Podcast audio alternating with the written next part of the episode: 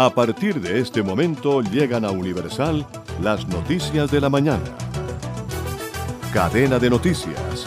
Media hora con el mundo al calor de una tacita de café. Bienvenido. Saludos amigos, hoy es miércoles 6 de abril del año 2022. Bienvenidos a Daily de la Red Radial. Hoy tendremos noticias, lógicamente desde Colombia. Haremos un recorrido por la radio internacional con Radio Francia Internacional y de América, los deportes y además tendremos un completo resumen de lo acontecido ayer en Perú. La misión de observación electoral MOE, que presentó las primeras advertencias sobre la cantidad de mesas en cero, también halló inconsistencias en la transmisión de resultados de 14 departamentos que afectaron a 17 listas a la Cámara de Representantes. Son ampliamente conocidas las anomalías que hubo en el proceso de preconteo de votos de las elecciones legislativas y de consultas presidenciales del pasado 13 de marzo. Incluso hubo evidencias y alertas previas a la jornada electoral en las que se mencionaban inconsistencias en los tarjetones. Ese cóctel terminó modificando sustancialmente los resultados del preconteo de votos y el escrutinio que aún se adelanta, lo que viene generando malestar entre la ciudadanía y los diferentes actos o actores políticos. Algunas de estas advertencias las ha hecho la misión de observación electoral MOE. La voz de Alejandra Barrios Cabrera, directora de la veeduría, fue la primera en evidenciar que había un comportamiento atípico con las votaciones del pacto histórico y en solicitar la revisión de 28.466 mesas en las que esa coalición no tuvo sufragios. Para hacer tal afirmación, la MOE indicó que la colectividad del centro izquierda registró 2.331.263 votos, pero hubo 28.466 466 mesas en ceros, algo que atendieron como un comportamiento claramente atípico. Y al cierre, Colombia reportó ocho muertes diarias por COVID-19. Este martes 5 de abril, el Ministerio de Salud reportó 251 contagios nuevos de COVID-19 en Colombia, luego de analizar 26.750 pruebas, 10.324 de PCR y 16.426 de antígenos. Con estas cifras, el país acumula un total histórico de 6.086.484 contagios, mientras que la cifra de recuperados llegó a 5.919.709. Por su parte, este martes se reportaron 8 nuevos fallecimientos en el país por COVID-19, el total de muertes a causa de la pandemia ascendió a 139.678. En cadena de noticias, nos conectamos con Radio Francia Internacional.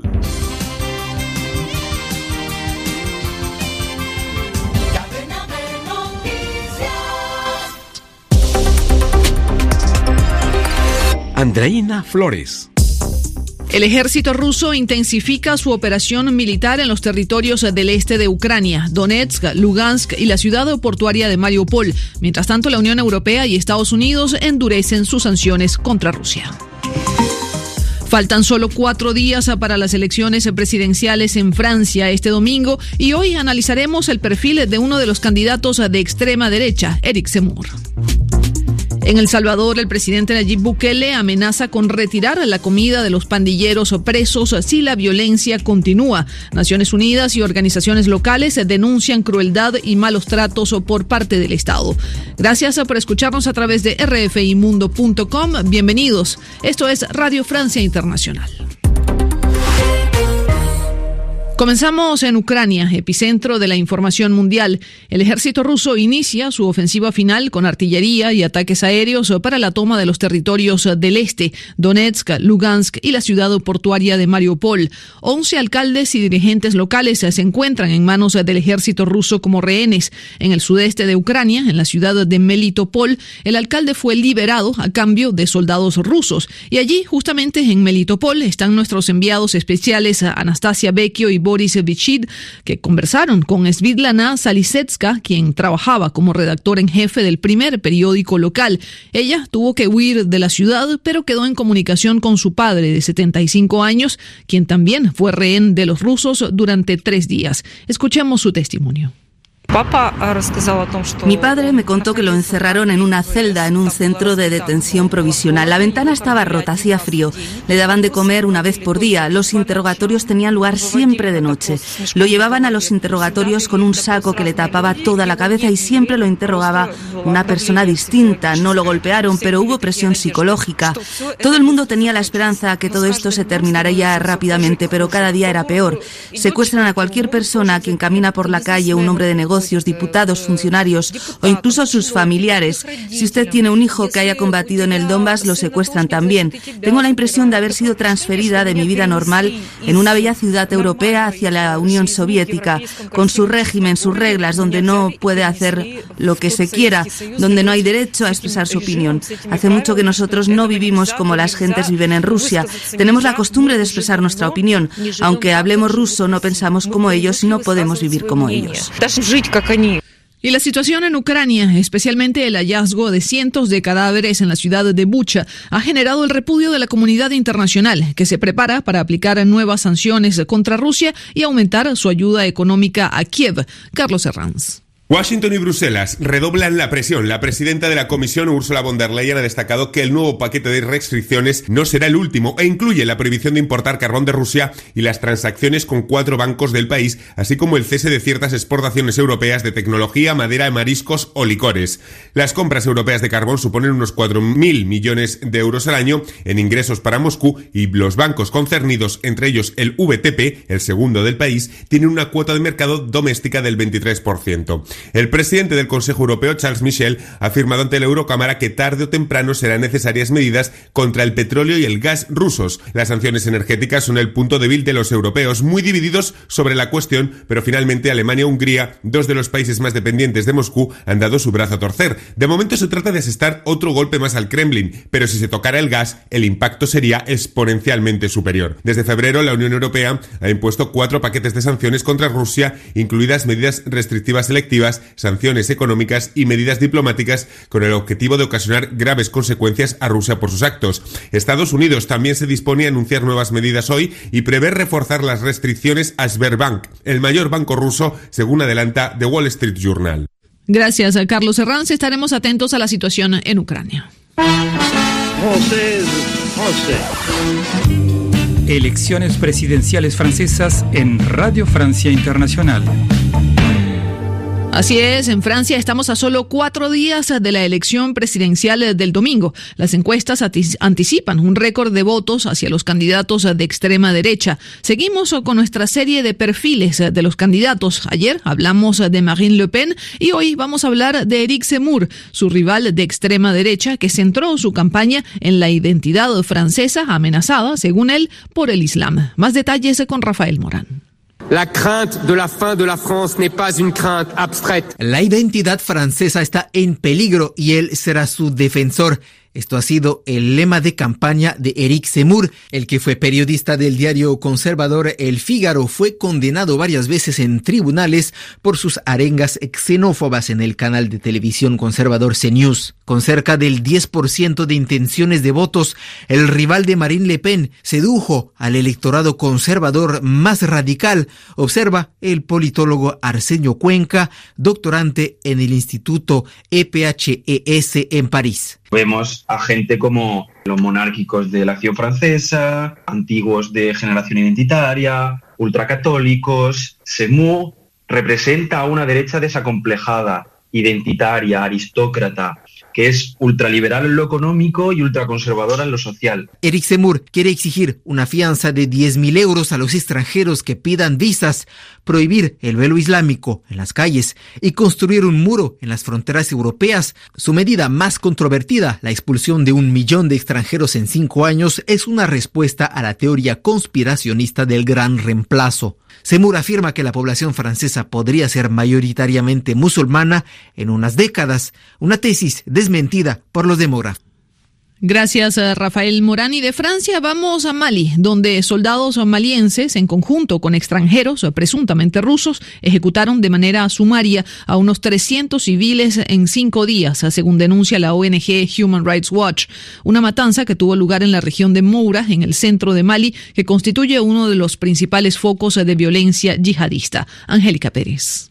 Los hechos constituyen el peor episodio de atrocidades perpetradas desde el desencadenamiento de las violencias en Mali en 2021, a juicio de Human Rights Watch, que cita a 27 personas informadas de los sucesos, entre ellas 19 sobrevivientes y testigos. Tras la llegada el 27 de marzo de tropas malienses en helicópteros en plena feria del ganado, se desató un inmenso tiroteo con una treintena de yihadistas armados que se encontraban entre la multitud. Horas después, con la ayuda de refuerzos y de hombres armados asimilados a rusos, los uniformados tomaron el control de Moura y lanzaron un rastrilleo y una ola de ejecuciones en los días siguientes de cautivos en función de su vestimenta, de su barba o de su pertenencia étnica. Gracias, Angélica Pérez. Y de Mali nos vamos a América Latina. Ustedes desatan una ola de criminalidad y nosotros quitamos la comida en las cárceles. Es la voz del presidente de El Salvador, Nayib Bukele, amenazando a los pandilleros de la Mara Salvatrucha y Barrio 18 de retirar la comida totalmente a los 22 mil pandilleros que se encuentran en la cárcel. Seis mil de ellos fueron detenidos en los últimos nueve días en los que ha regido el estado de excepción declarado en respuesta a una intensa ola de homicidios. La ONU y la, las ONGs locales denuncian tratos crueles contra los pandilleros presos. Nuestro compañero Marcos García García Herrera conversó con Arnau Baulenas, abogado de derechos humanos de la Universidad Centroamericana de Derechos Humanos en El Salvador. Bueno, el presidente de El Salvador consideró que ante la ola de homicidios el fin de semana, ¿verdad?, donde un día llegaron incluso hasta 60, ha considerado que era necesario instaurar el régimen de excepción, ¿verdad?, suspendiendo ciertas garantías constitucionales como es ah, el derecho de defensa, la inviabilidad de las comunicaciones. Lamentablemente lo que hemos podido ver es que constitucionalmente las reformas que se han aprobado, las capturas que se están hecho eh, haciendo no son no es necesario un estado de excepción por tanto más bien parecería que el régimen de excepción aprobado es la excusa para vulnerar derechos fundamentales o derechos humanos tan consagrados como son la inviolabilidad de las comunicaciones o el derecho de defensa. Habían fuertes evidencias, ¿verdad?, de que ha habido una negociación entre el gobierno y las principales pandillas, incluso publicaciones del Faro que se lo acreditan, también han, existido sanciones a nivel de Estados Unidos, ¿no? Y tendremos que ver, pues, qué está sucediendo en estos momentos. No hay una explicación muy clara, lo que sí que se está viendo es que con mucha vehemencia está respondiendo el gobierno y la respuesta que está dando el gobierno es al margen de lo que establecen los tratados internacionales y las obligaciones internacionales que ha asumido El Salvador como Estado. ¿Puede ser la expresión más punitiva del Estado en base a la, la ley vigente? Pero yo creo que más que punitiva lo que hemos podido advertir es que efectivamente se han extralimitado ¿verdad? Ha habido una extralimitación en las funciones y, por tanto, pues a la luz de los tratados internacionales, lo que estamos viendo puede constituirse perfectamente tratos crueles, inhumanos y degradantes y en algunos casos también tortura.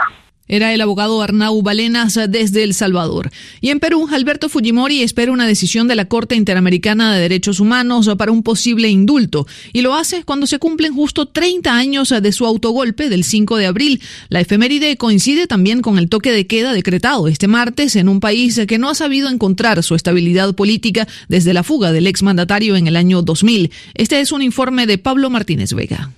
Disolver temporalmente el Congreso de la República hasta la aprobación. Tres décadas cumple el discurso televisado del autogolpe de Estado de Alberto Fujimori, quien espera ahora un veredicto para una salida anticipada o no de prisión un golpe de Estado, el del 5 de abril de 1992, que hizo de la inestabilidad política una norma en el Perú. Desde 1985, todos los exmandatarios, excepto Valentín Paniagua, han tenido problemas con la justicia, pero es que además, solo en los últimos cinco años, el país ha conocido cinco presidentes. El mandato del actual presidente, Pedro Castillo, se ve marcado por las protestas de los últimos días, una alta tasa de desaprobación y también denuncias de corrupción, sin haber aún cumplido su primer año en el poder. Carlos Meléndez es profesor de Ciencia Política de la Universidad Diego Portales y ha analizado para RFI el legado de aquel autogolpe del 5 de abril que, según él, cambió la cultura política peruana. Tanto Alberto Fujimori en 1990 y Pedro Castillo en el 2021 asumen la presidencia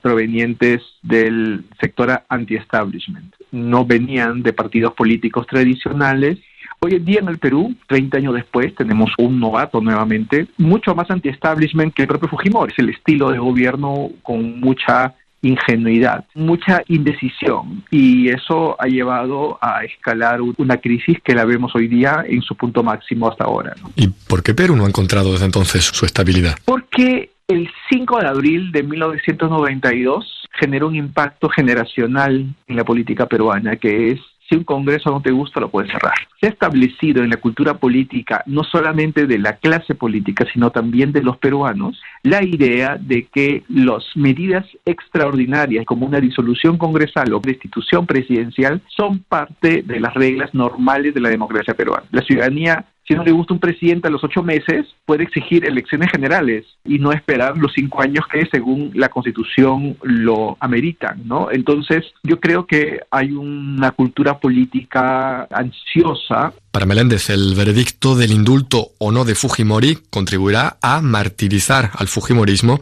y alimentar su marca política en un país donde los partidos tienen una corta esperanza de vida. Gracias, Pablo Martínez Vega. Y con esto ponemos punto final a este resumen informativo de Radio Francia Internacional. Lucián Bizangué lo hizo en los controles y ante los micrófonos Andreina Flores. Merci beaucoup. Au revoir. Una pausa musical en cadena de noticias.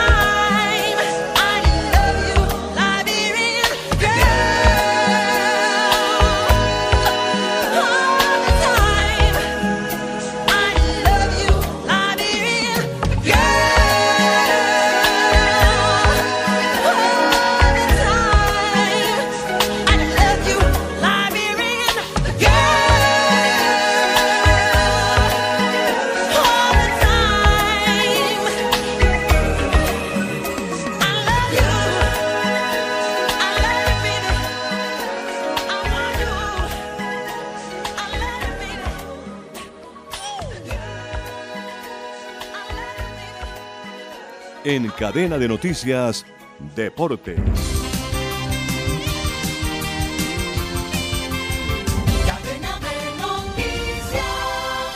Liverpool de Inglaterra sacó una importante ventaja en los cuartos de final de la UEFA Champions League al derrotar 3 por 1 a Benfica de Portugal en el partido de ida que se disputó en el estadio Da Luz de Lisboa y en el que fue determinante el colombiano Luis Fernando Díaz. Por su parte, el Manchester City de Pep Guardiola venció al Atlético de Madrid del Cholo Simeone por 1 a 0 en el Etihad Stadium con una gran actuación de Kevin De Bruyne. Hoy van a jugar Chelsea de Inglaterra con Real Madrid de España y en España Villarreal va a recibir al siempre favorito Bayern Múnich de Alemania. En la fase de grupos de la Copa Libertadores de América, de Argentina ganó 2 a 1 a Peñarol de Uruguay. Caracas Fútbol Club de Venezuela y Atlético Paranaense de Brasil empataron a 0. Igual resultado para Olimpia y Cerro Porteño del Paraguay. All Boys Ready de Bolivia ganó en casa 2 por 0 a Corinthians de Brasil. Sporting Cristal de Perú cayó de local 0 a 2 con Flamengo de Brasil y Deportivo Cali de Colombia sorprendió a Boca Juniors de Argentina y lo derrotó en su estadio 2 a 0. Hoy jugarán América de Minas Gerais de Brasil con Independiente del Valle de Ecuador, Bragantino de Brasil con Nacional de Uruguay, Talleres de Córdoba de Argentina con Universidad Católica de Chile, Deportes Tolima de Colombia con Atlético Mineiro de Brasil, Deportivo Táchira de Venezuela con Palmeiras de Brasil, Alianza Lima del Perú con River Plate de Argentina y van a cerrar Independiente Petrolero de Bolivia con Emelec de Ecuador.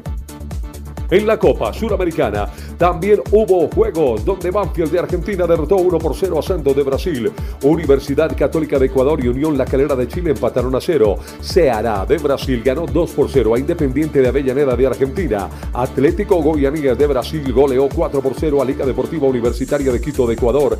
Y Everton de Chile frente a Wilstermann de Bolivia empataron a un gol. Hoy jugarán General Caballero de Paraguay con Deportivo La Guaira de Venezuela. Unión Santa Fe de Argentina con Junior de Barranquilla de Colombia, Fluminense de Brasil con Oriente Petrolero de Bolivia, Antofagasta de Chile con Defensa y Justicia de Argentina. Y van a cerrar la jornada de Suramericana 9 de octubre de Ecuador con Internacional de Porto Alegre de Brasil. La edición 61 de la Vuelta al País Vasco puso en alto el nombre del campeón del mundo Julia Alaphilippe al ganar la segunda etapa que mantiene como líder al esloveno Primoz Roglic. La tercera etapa se corre hoy entre Lodio y Amurrio a lo largo de 181.7 kilómetros en otra jornada rompepiernas. Los dirigentes de Wimbledon, tercer Grand Slam de la temporada del tenis mundial, están en conversaciones con el gobierno del Reino Unido para tratar de impedir el veto a la participación de los tenistas rusos y bielorrusos en el torneo de este año.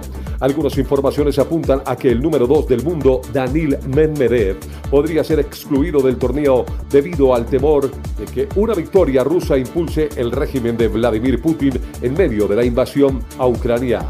Hasta ahora, a los tenistas rusos y bielorrusos se les ha permitido continuar jugando en las competiciones de ATP, WTA e ITF, siempre que lo hicieran bajo la bandera neutral y sin que se tocase su himno. En Universal, cadena de noticias.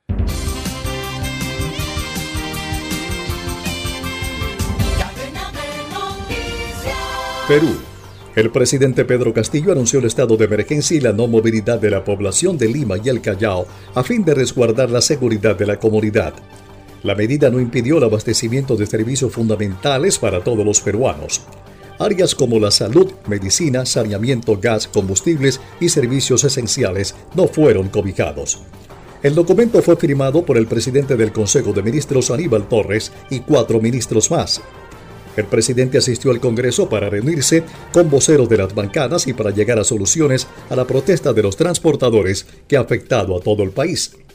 Entre tanto, la Defensoría del Pueblo lamentó que la orden de inmovilidad no tuvo en cuenta los severos impactos que causó a los trabajadores del país. La inmovilidad fue obligatoria en Lima y el Callao. Según la Defensoría, esta determinación afectó el derecho al trabajo, así como la alimentación, la salud y la educación. Por otra parte, el ministro de Justicia, Félix Chero, indicó que la inmovilización implica que nos comprometemos a restablecer la paz social. Es solo un día y no tendrá que afectar los ingresos de los ciudadanos.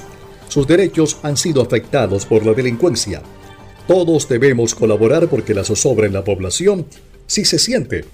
El estado de emergencia en Lima y el Callao es distinto al que dictó el gobierno para mitigar la pandemia del COVID-19. Las personas que no se sometieron tendrán consecuencias, dijo el ministro de la Justicia Félix Chero. Se le brindará orientación y acompañamiento a todos aquellos que van a llevar a cabo actividades y labores esenciales, comentó. El Estado no se va a detener. Seguimos trabajando para que los peruanos sí se sientan seguros, indicó el ministro. En cadena de noticias nos conectamos con Radio Nacional de España.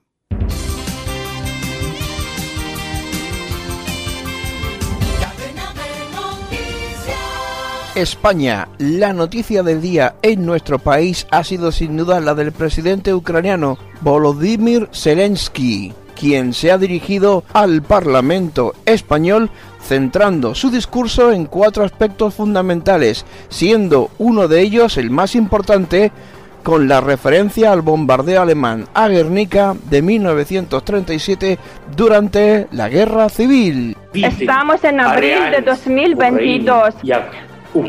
Pero parece que estamos en abril de 1937, cuando todo el mundo se enteró de, todo una, de una de vuestras ciudades, Guernica. Quiero dirigirme a las compañías, por ejemplo, Maxam, Porcelanosa, Cercove y otras compañías. Eh, yo, creo, yo creo que lo conocéis mejor que yo, que solicito, lo pido, dejen de hacer negocio con Rusia. Ustedes pueden ayudar, pueden ayudar ayudar a nosotros. Estamos valorando el apoyo que estáis, eh, el arma que estáis eh, dando a Ucrania.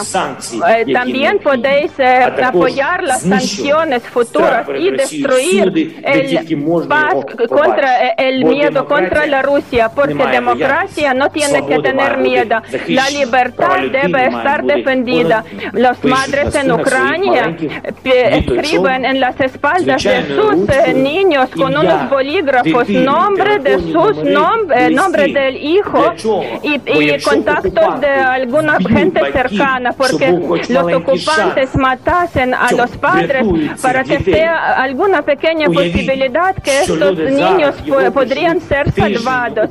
En cadena de noticias nos conectamos con La Voz de América.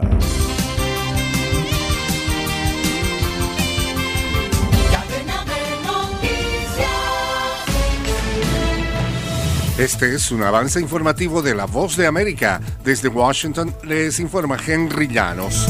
En medio de una terrible crisis humanitaria, un equipo de la Cruz Roja Internacional que había sido detenido por tropas rusas fue liberado. Nos informa Laura Sepúlveda. La CICR subraya la urgencia de facilitar la llegada de ayudas a la zona.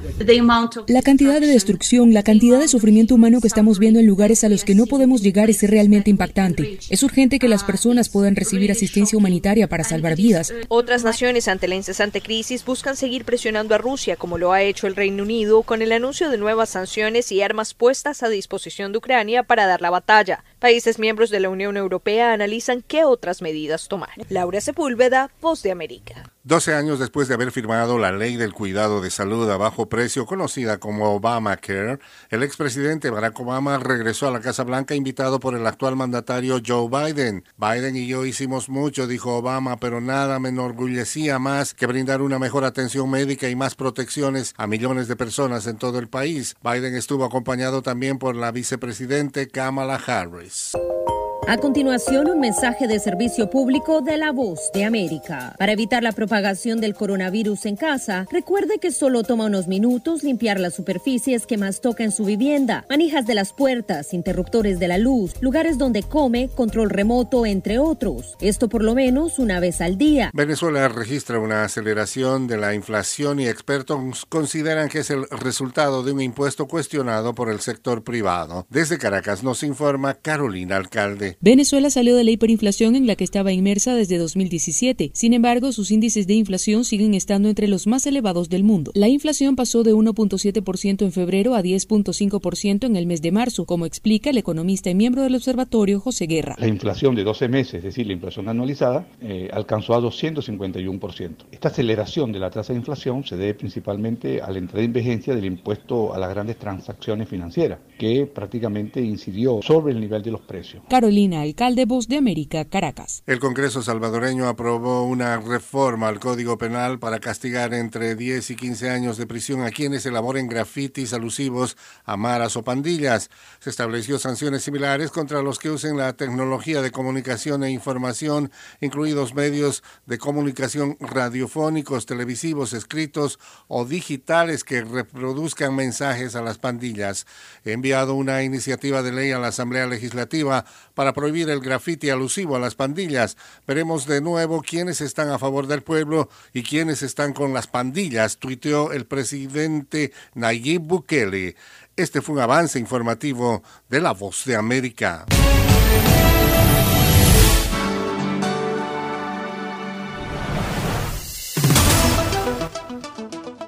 Se nos agotó el tiempo. Volveremos mañana con Cadena de Noticias.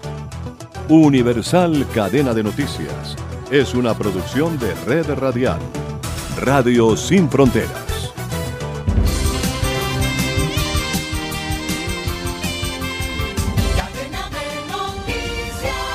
para que en sus obras la mirada pueda pasar con libertad, manteniendo la seguridad y el buen diseño, controlando la temperatura y el ruido externo. Su mejor opción es Tecnoglass. Transformamos el vidrio según sus necesidades. Llámenos 373-4000 Tecnoglass, el poder de la calidad. Certificado por gestión ambiental y calidad y Este programa también puede escucharse como podcast en Spotify, Apple Podcast, Google Podcast o en nuestra página web www.redradial.co. Búscanos en tu plataforma preferida de podcast como Red Radial.